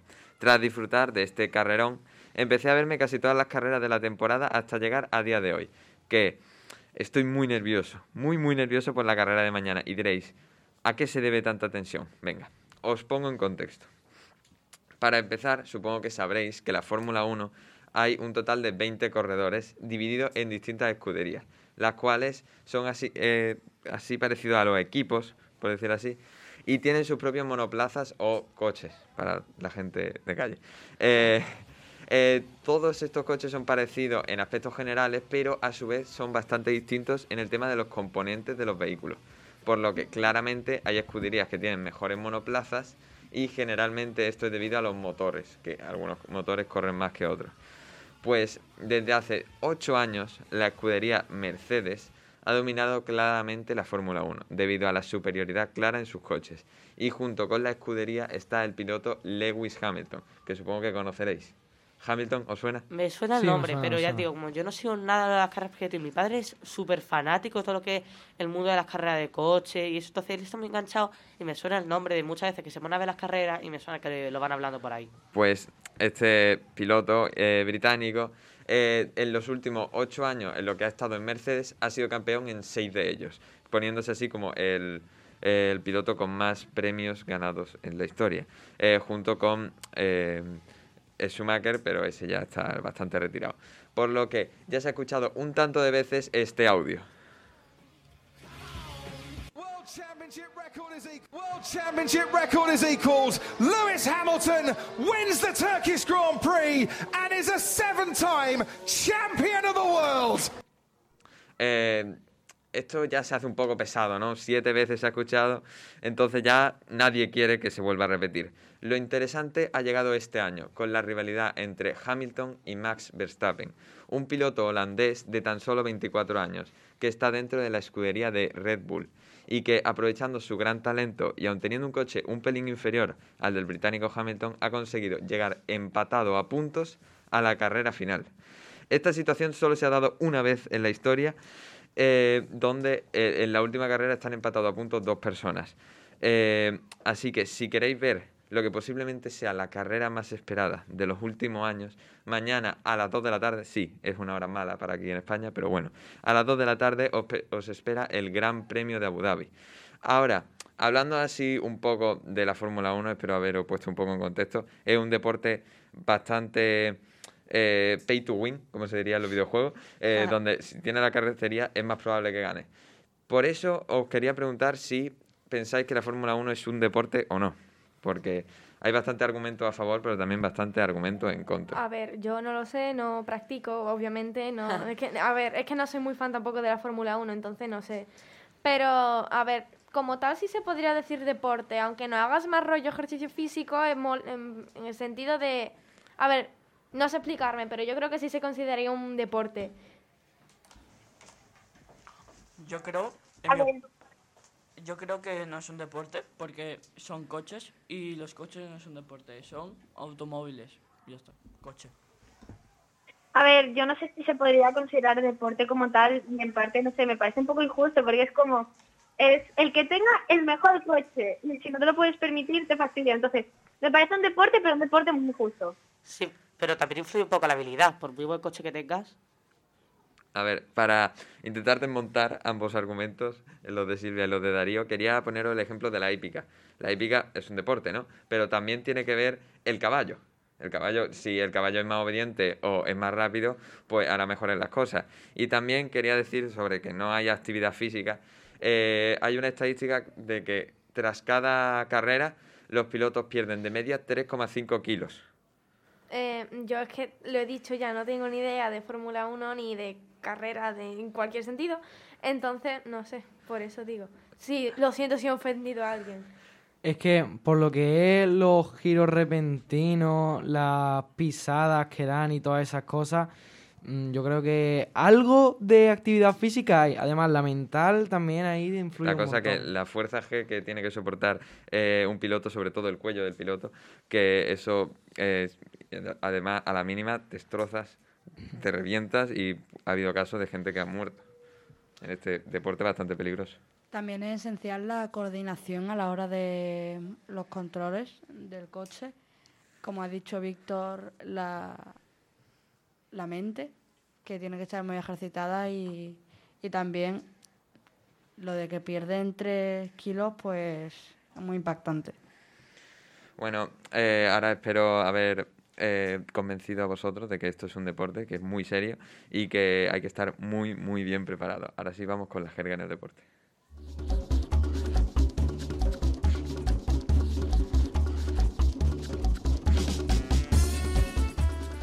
Ahora, como ya he dicho, vamos con la jerga en el deporte, un concurso entre mis compañeros cada día tematizado en un deporte o en un tema. Por cada pregunta que acerten mis compañeros recibirán una serie de puntos. Al final haremos un pequeño recuento de los puntos y recordad que estos puntos son acumulativos, es decir, que cada programa cuenta, porque al final de la temporada veremos quién es el ganador de la jerga en el deporte.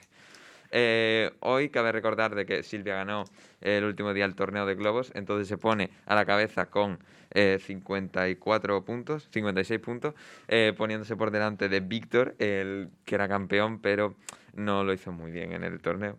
Así que eh, aprovechando que hoy se, ya se acercan las navidades, vamos a hablar de un deporte bastante invernal, como es el hockey sobre hielo. Este deporte es bastante típico en América del Norte y en Rusia, pero aquí en España es especialmente raro. Pero creo que todos lo conocemos. ¿De qué? No sé. Pero supongo que por las películas americanas, de que es bastante recurrente, pero yo por lo Exacto, menos... te digo. A mí me suena de películas americanas, no hay más. Está, pero nadie lo ha practicado, yo creo. Ahora sí, comencemos. Todos sabéis que este deporte se juega entre dos equipos que tienen como objetivo marcar gol en las porterías. Pero por tres puntos.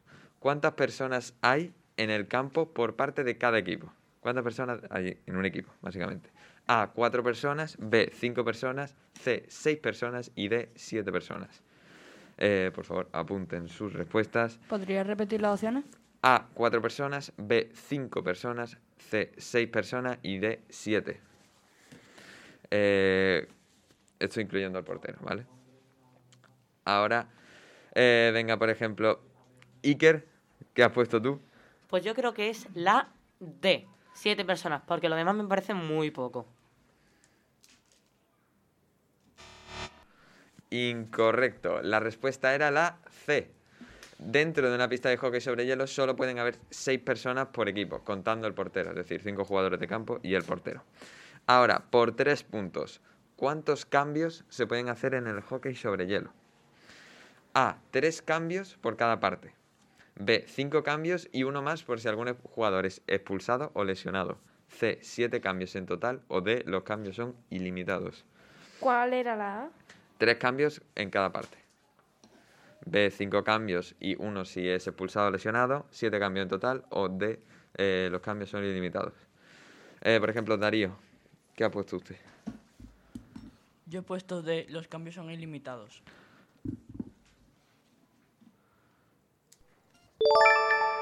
Correcto.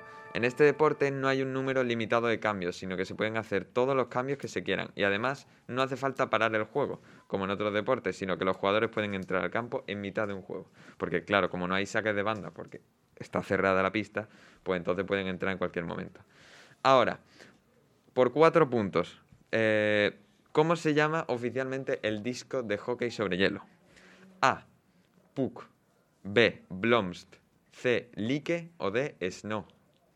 Son nombres bastante raros todos. Eh, cabe destacar que eh, estos deportes, uno es verdad y todos los demás son palabras traducidas al noruego.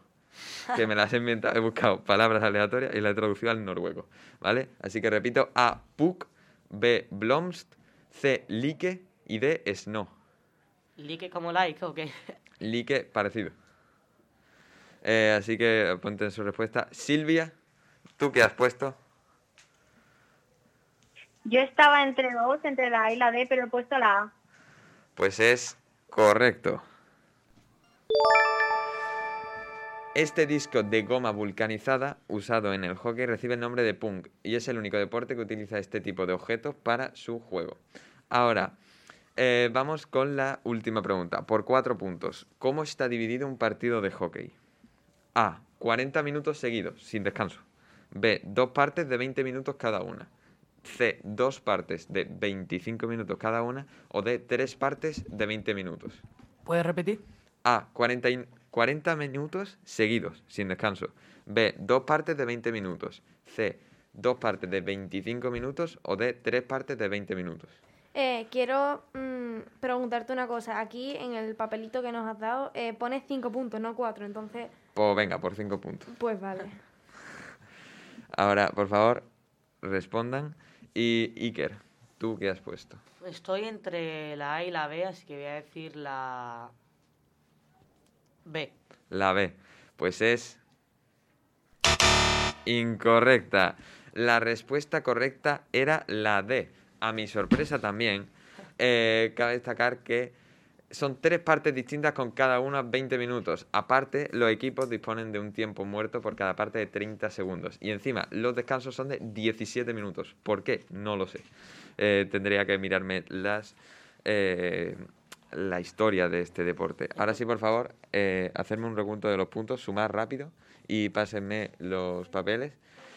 Me gustaría que Silvia bajara del trono otro año más, eh, porque otra vez no le quiero regalar otra taza del Betty porque es que encima ni la usó. Bueno, taza o pin. Yo quiero decir que voy perdiendo esta competición por el simple hecho de que no, no fui al último programa y seguro que en ese programa es en el que más puntos se han dado. Eh, puede ser, puede ser. Fueron pero 25, ¿no? pongas excusa. Eh, me gustaría saber el papel de Silvia, que no ha venido todavía, porque Víctor ha conseguido un total de 7 puntos, con lo que se pone con 41, pero, ¿cómo no? Silvia, no sé por qué, pero ha dado todas las preguntas, poniéndose así con 71 puntos, y se pone como campeona por bastantes puntos. Eh, Víctor, te tienes que poner las pilas junto a quién va más acercado. Eh, yo me tengo que poner mucho las pilas. Eh, pues sí, Marcos con 32. Bueno, el, el peor creo que es África. Sí, África Pues sí. eh, va a la peor. Mira que estaba en control, no ha dado ni una. No es una gran aficionada del hockey. conste, sobre- yo no he hecho trampas, he cerrado totalmente todo.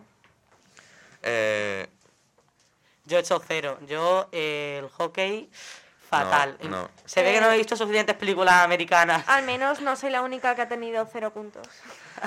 bueno, ahora sí me despido. Espero que hayáis aprendido, que hayáis disfrutado, que es lo más importante, que los paséis bien con la familia en estas Navidades. Ya nos veremos eh, el año que viene.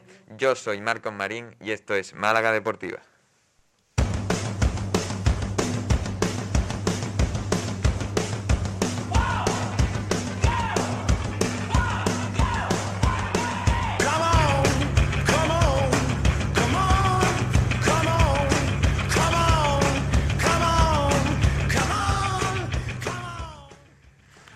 Ahora toca la despedida. Eh, hay que acabar ya el programa, que encima no hemos pasado de tiempo. Quería daros las gracias a todos los que nos habéis escuchado, a Onda Color por hacer esto posible, junto a Asa, que ha hecho posible este taller, Fran por siempre estar ahí con nosotros, a los padres por traernos y pagar este taller. Y como no a los oyentes, ¿no? Sí, todo gracias por estar ahí en el directo de Instagram y también escuchando desde la radio. Recordad que nos podéis escuchar en Spotify, iBox, eh, Google Podcast, en todos los lugares se podrá ver en diferido. Eh, también escuchar al otro grupo que va a despedir el año. No lo harán tan bien como nosotros, una pena, pero bueno, eh, algo de nivel creo que tienen. Eh, Muy reducido, ¿eh? Como el Barça en Champions. Una cosa muy importante que quiere decir, Inma aprobó el C1 y se presentó el sábado pasado el C2. O sea, máquina. C1. Muchísimas felicidades a Inma por aprobar el C2 y el C1. Eh, ojalá apruebe el C2. Eh, ahora sí, yo quería decir, en vez de un adiós, un feliz Navidad. Venga, va, yo lo veo. Un feliz Navidad. Así que venga, a la de 3, 2, 1. ¡Feliz Navidad!